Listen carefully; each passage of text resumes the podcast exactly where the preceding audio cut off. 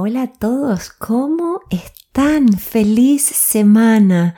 Y hoy vamos a hablar de algo que me encanta, que es cómo amarnos radicalmente. Y si te estás preguntando, pero ¿está hablando en serio? Que siempre estamos hablando de cómo resolver problemas. Sí, oíste bien. Vamos a hablar de cómo vibrar bien alto y cómo pararnos en este poder que tenemos y en esta valía tan grande. Pero ante todo, quiero agradecerles todos los mensajes sobre la sesión de tapping que me hicieron llegar por mensaje directo, tanto por Instagram como por email. Para mí es un gusto muy grande leer todas sus experiencias y también compartirles esto solamente a ustedes, a los que me reciben en sus casas todas las semanas. Por eso fue algo exclusivo. Así que bueno, me alegra mucho. Y volviendo al tema que nos convoca hoy, es cómo crecer en amor a uno mismo. Entonces lo que vamos a hacer es ir sacando capas para ver con más claridad qué nos impide ir por la vida sintiéndonos más livianos y extasiados. La idea es poner en tensión esta obsesión que tengo de lo que no quiero, lo que no me gusta, lo que no funciona y lo que no dura. Y luego vamos a explorar cómo enfocarnos en lo que sí valemos, lo que sí somos, lo que sí tenemos, lo que sí queremos, lo que sí nos gusta, lo que sí funciona. Ay, tengo que respirar. ¿Y por qué esto es tan importante? Honestamente me inspiré mucho en mis clientes. Me imagino este blog como un rompecabezas con pedacitos de todas mis conversaciones en sesión. Eh, les cuento que mis charlas con mis clientes son muy valientes, desafiantes, son honestas, son compasivas. Y, y si hay algo que me queda clarísimo por estas interacciones y también por mi propia experiencia, es que el miedo a no ser lo suficiente y el miedo a no ser aceptados nos impide amarnos, no nos deja honrar a nuestro ser más profundo, no nos deja recuperar nuestra valía. Y esto es solo el principio, pero es un título muy importante. A modo de estudio de caso, y, se los digo solo con el objetivo de aprender juntos, no porque me guste hablar de mí, les voy a contar algo de mi historia y además sé que les va a resonar. Em, cuando era muy chica, influenciada por mi familia y la cultura, me compré la idea que si era buena alumna iba a poder ir a una buena universidad. Y si iba a una buena universidad, iba a conseguir un buen trabajo. Si cuidaba mi apariencia física, iba a conocer a alguien que me amara. Y si los dos nos graduábamos bien, con buenas notas, nos íbamos a casar y comprar una casa. Íbamos a formar una familia y a triunfar en sendas carreras. Y ahí empezó el lío. Excepto por la parte de casarme y tener hijos, que es lo que mi instinto, gracias al cielo, me ayudó a posponer hasta que fuera un deseo real y visceral cumplí con todo el resto. Imagínense los tildes esos del, del check que aparecen en, las aplicaciones, así en los emoticones, bueno, así, tic, tic, tic, iba cumpliendo con todo y con novios muy populares incluidos.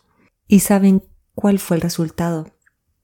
Un desamor propio enorme, una profunda desazón por mi vida, una obsesión por todo lo que no quería, un mirarme al espejo perdida sin saber quién era, y un rechazo completo a ese malestar, no podía soportarlo, no tenía idea de cómo paliarlo. ¿Qué hice? Cerré los ojos, me puse en modo ocupación extrema y logro de objetivos, que era lo que me salía bien. Trabajaba hasta el cansancio, me esforzaba por hacerlo de forma impecable, juntaba reconocimientos para compensar un poco tanto bullicio laboral, salía mucho todos los fines de semana, salía mucho de marcha. Pero no funcionó. Mi dolor interno solo se acrecentó. Seguí sintiendo que esa vida no era la que quería. No lo entendía muy bien, pero les aseguro que no me amaba y que la insatisfacción personal era total. Era muy duro. Aquí vamos sacando las primeras capas en el camino al meollo de este tema. Cuando tenemos la mirada puesta en el afuera, y lo que se espera de nosotros, cuando nos matamos para ser perfectos para los demás. Nos desconectamos de nuestra esencia y nos desconectamos de nuestras necesidades más profundas. Nuestro camino es único y nosotros solitos somos quienes lo debemos diseñar con intención, a nuestra medida y en nuestros términos. Nadie nos puede dictar cómo. Jung, el psiquiatra y psicólogo suizo, lo dijo muy sabiamente. Quien mira afuera sueña y quien mira dentro despierta. Y encima a todo este lío está la sensación de que como no nos sentimos lo suficiente, tenemos que derribar obstáculos y hacerlo todo excelente y pristino, así el mundo nos reconoce. Y ahí hay un problema, y es que aunque la población completa se rinda a nuestros pies, no nos vamos a amar, porque vamos a depender constantemente de la aprobación de la fuera. Va a ser un no parar. La palmadita en el hombro viene bien como adicional, pero somos nosotros los que debemos amarnos total e incondicionalmente. No importa qué títulos tengamos o si nos aprueban todos aquellos con los que nos cruzamos. Lo importante es estar a gusto en nuestra propia piel. Es nuestro deber honrar nuestro ser, no por nuestras circunstancias, sino porque estamos vivos. Tal vez pienses, como me han dicho a veces en, en sesión, que es arrogante celebrarte o que es egoísta amarte. Pero si te mueves con confianza en ti mismo y con las mejores intenciones, podrás compartir tus dones con el mundo con absoluta certeza y la tranquilidad de que vas por buen camino. Y si seguimos sacando capas, aparece otro tema muy importante en lo que les contaba al principio a modo de ejemplo, y es nuestro rechazo a sentirnos mal. Y ya sé, te estarás diciendo normal, ¿a quién le gusta estar así? Cuando algo no nos gusta, nuestro deseo biológico es pelear, escapar o congelarnos. Buscamos maneras de tapar, arrancar, arreglar todo lo que se siente incómodo de forma desesperada es algo así como no aguantarnos a nosotros mismos. Ese malestar muchas veces se manifiesta en proyecciones hacia los demás, creando una toxicidad interna insoportable. Ahora, cuando soltamos que no es lo mismo que rendirnos, porque he leído mucho por las redes que ahora está de moda decir soltar. No, soltar bien hablado no es rendirse, sino entregarse con confianza a uno mismo y a la vida. Y es en ese momento donde la mochila se aligera.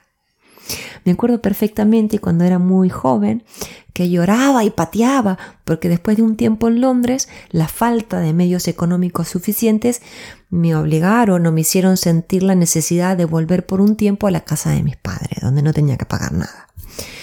Y me victimizaba, ¿no? ¿Cómo me iba a amar si la sensación era de rabia, retroceso y fracaso? No me gustaba para nada la que era. Y además no podía dejar de pensar en cómo me está pasando eso a mí, que era tan buena y tenía tanto para dar. Lo recuerdo vívidamente. Llegué al aeropuerto llorando a moco tendido. No se rían, es verdad, era muy joven. Y de repente una paz interior se apoderó de mí. En el momento hasta sentía que alguien que no podía ver me estaba acompañando como una presencia, no sé, no lo puedo decir, no podría decirlo ni tampoco aseverarlo, era mi sensación.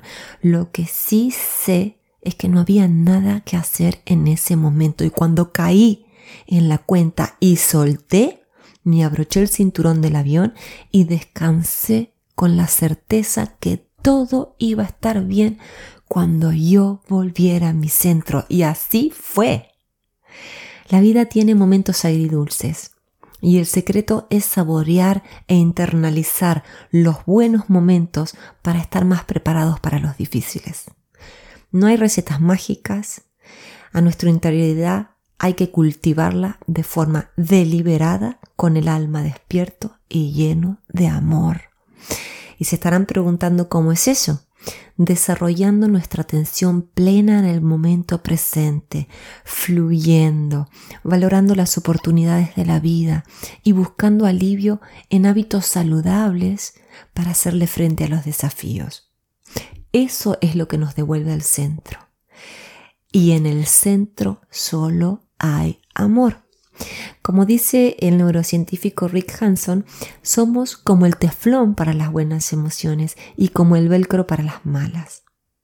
Cuando experimentamos algo bueno, hay que permitirse saborearlo, hay que permitirse disfrutarlo y también es necesario hacer el ejercicio de incorporar esas emociones positivas, porque nuestra manera por default es lo contrario, es obsesionarnos con lo que no se siente bien. Como decíamos al principio, esta, esta fijación en lo que nos sale.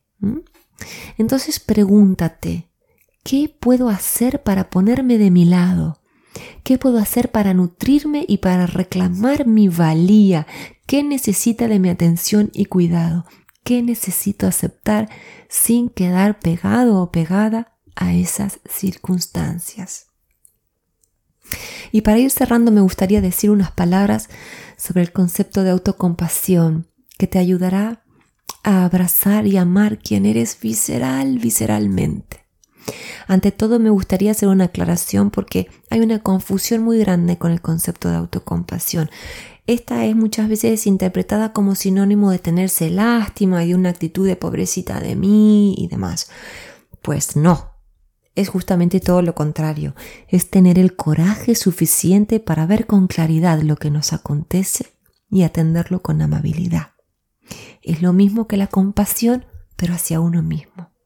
Es tratarnos a nosotros mismos con el mismo amor que lo hacemos con nuestros seres más queridos. Y cuando aprendemos a relajarnos, a contactar con nuestras zonas vulnerables desde la afabilidad, la curiosidad y la ternura, despertamos del trance que nos machaca con la idea de que no valemos lo suficiente. Porque eso es mentira, eso es estar en trance. Hay algo aún más hermoso en el concepto de autocompasión, y es que si bien tiene mucho que ver con la autoestima, esta última, la autoestima, está relacionada con una evaluación positiva sobre nosotros. Esta es el resultado de una apreciación propia o una apreciación de los otros. Pero a diferencia de la autoestima, la autocompasión no requiere pasar pruebas. Simplemente nos ayuda a navegar los desafíos de la vida con cuidado, delicadeza, dulzura y amor por quien somos. Qué importante, qué importante reaprender a vivir, ¿no? Cuando nos amamos sana y radicalmente creamos un campo magnético donde de repente empezamos a recibir porque estamos bien, porque nuestro corazón y nuestra mente están alineados y de repente vemos con claridad y empezamos a disfrutar, a amar con los ojos bien abiertos y a aportar nuestro granito de arena para que este mundo esté mejor. Es un camino, no un destino, es un ejercicio, no un resultado y es nuestro derecho de nacimiento, por eso lo tenemos que reclamar. Si sabes de alguien que le pueda hacer bien este blog, reenvíaselo e invítalo a suscribirse. De esa manera vamos tendiendo puentes que nos ayudan a vivir mejor la vida y a estar más despiertos. Espero que aprendamos todos a amarnos. Y por ahora te mando un fuerte abrazo. Hasta la semana que viene.